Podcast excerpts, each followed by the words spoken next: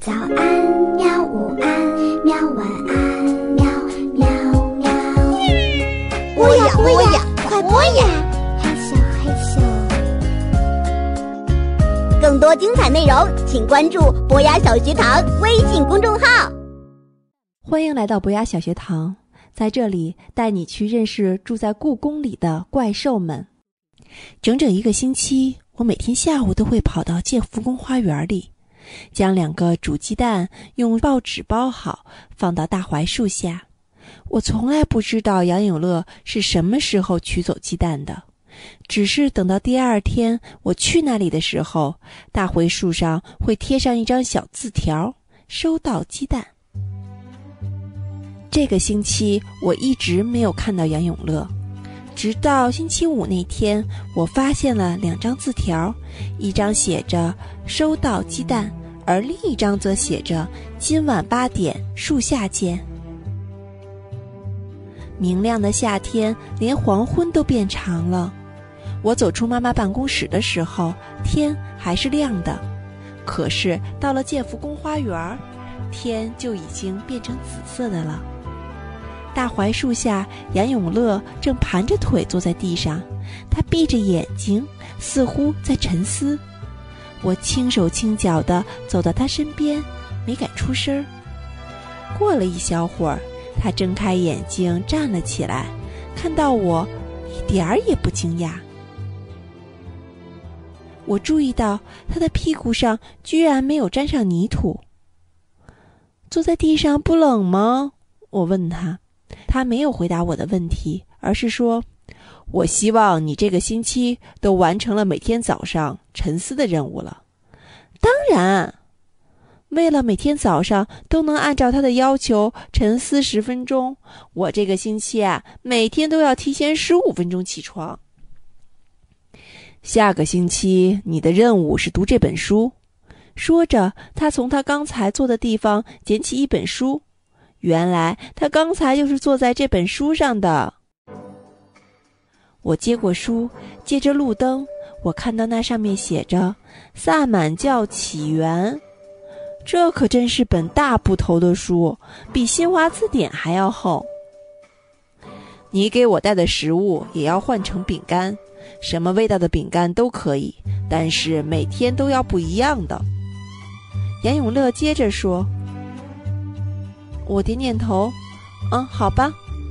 杨永乐满意的笑了一下，他笑起来其实还挺好看的，但是我很少看见他笑，他总是绷着脸，一副特别严肃的样子，就像，嗯，就像个萨满巫师。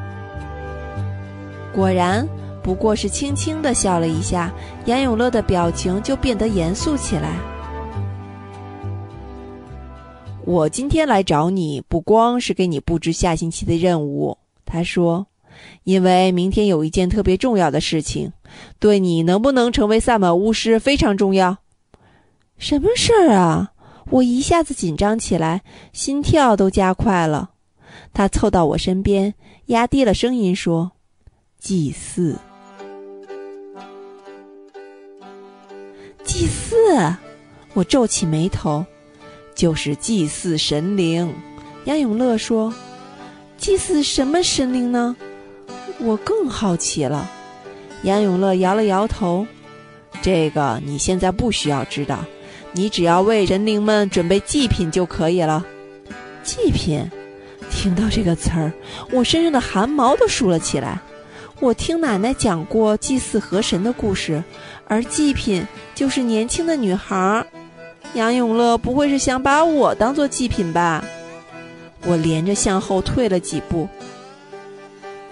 什么什么祭品？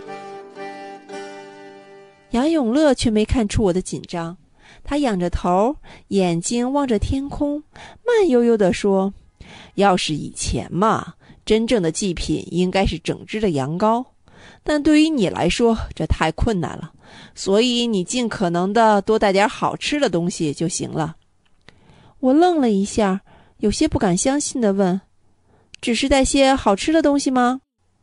杨永乐点点头，很快补充道：“当然，种类和数量都不能太少。要是不够神灵们吃的，可就糟糕了。我松了一口气。但是神灵们都喜欢吃什么呢？我问。肉啊，水果呀，甜食啊，只要是你觉得好吃的，神灵都会喜欢。杨永乐回答。对了，你家有没有酒？我想了想，爸爸不喝酒，不过上次一个叔叔来家里做客，好像带了两瓶他家乡的酒，应该有。嗯。祭神的时候，酒最重要了。杨永乐强调。可是明天是星期六，我怎么才能说服我妈妈来故宫呢？这让我有些担心。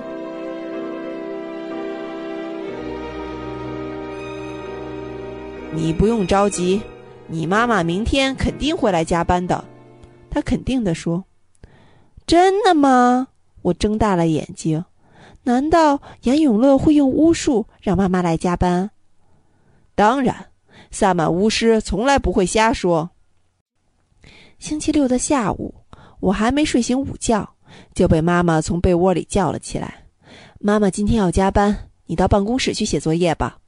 她说：“哇！”我差点跳了起来。别说，杨永乐还真是神了。我手脚并用的忙了起来。昨天妈妈刚去超市采购过，家里有不少好吃的：新鲜的桃子、整只的烧鸡、吐司面包、酸奶、爸爸的白酒。我把它们都扔到了妈妈买菜时用的小推车里。妈妈纳闷极了：“你拿这么多吃的干什么？”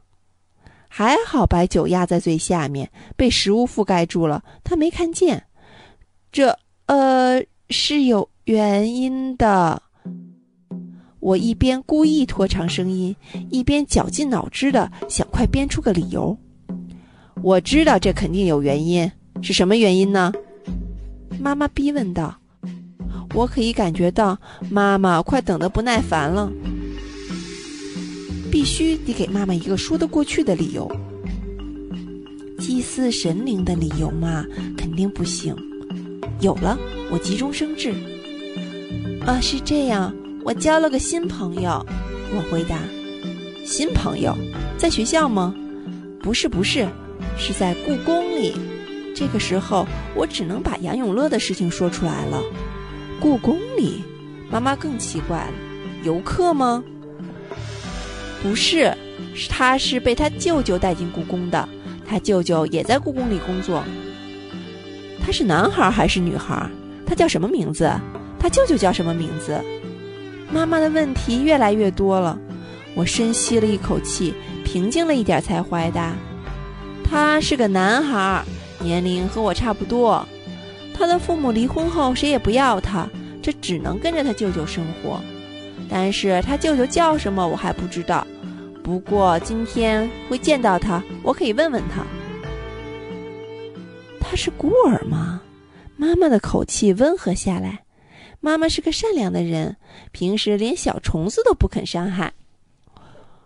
我点点头，算是吧。虽然他爸爸妈妈还活着，但我看啊，他跟孤儿也差不多。你这些吃的是带给他的？嗯，他看起来挺瘦的，比我还瘦。我想那需要点营养。我觉得这应该不算骗人吧？好吧，看来他舅舅舅妈不太负责。妈妈叹了口气：“如果你再碰到他，可以带他和我们一起吃饭，没问题。”妈妈站了起来，又拿了两盒巧克力派放到我的推车里。我希望他能找到冰箱保存这些吃的。这种天气，这些东西没多久就会变质的。他说：“他呃很能吃。”我结结巴巴地说：“妈妈看了我一眼。”他叫什么名字？他叫杨永乐。我带着满满一小推车食物，在夏末的黄昏来到坤宁宫的大门前。东西重又没吃晚饭，我的肚子饿得咕咕直叫。站在坤宁宫高高的台阶上，只能看到安静又空旷的前院儿和月光下白皙的白玉围栏。别说人影儿，连一只猫、一只鸟的影子都看不到。约的地方是这里吧？我心里有点打鼓。就在我怀疑自己是不是听错了地方的时候，身后却传来了咔啦咔啦的声音。我被吓了一大跳，转身过去看，眼前坤宁宫的大门不知道怎么被打开了，杨永乐的脸从里面探出来。你都已经来了，快进来吧。我跟着他走进坤宁宫的正殿，大殿的地毯上摆着一盏小小的电灯，它照亮了皇后的宝座和旁旁边的神台。你怎么进来的？我奇怪极了。坤宁宫的大门一直是锁着的，即便是白天，游客也只能透过玻璃窗欣赏里面的东西。没有一扇门能挡住萨满巫师。杨永乐得意地说。尤其是坤宁宫，为什么尤其是坤宁宫呢？杨永乐神秘地说：“因为这里是历代萨满巫师祭祀神灵的地方。这不是皇后住的地方吗？那是明朝的时候，清朝时这里就成了专门祭祀的场所，所以是一个十分神圣的地方。”我点点头，心里暗暗佩服杨永乐，知道的可真不少。那今天我们要祭祀哪位神灵呢？我问。一会儿你就知道了。杨永乐居然还保密。他的眼睛在我的小推车上扫来扫去。你带什么好吃的了？我打开小推车的盖子，把里面的吃的一样一样的拿出来给他看。有白酒、烧鸡、面包、桃子、开心果。咖啡蛋糕，还有酸奶和巧克力派。对了，这里还有口香糖。我从衣兜里掏出一包口香糖，也不知道神灵们喜不喜欢吃这些。杨永乐盯着这些食物，他的肚子里突然传来了咕噜噜的声音。你饿啦？那声音太响，我想听不见都不行。一点点，我没吃晚饭。杨永乐承认道：“我也是。”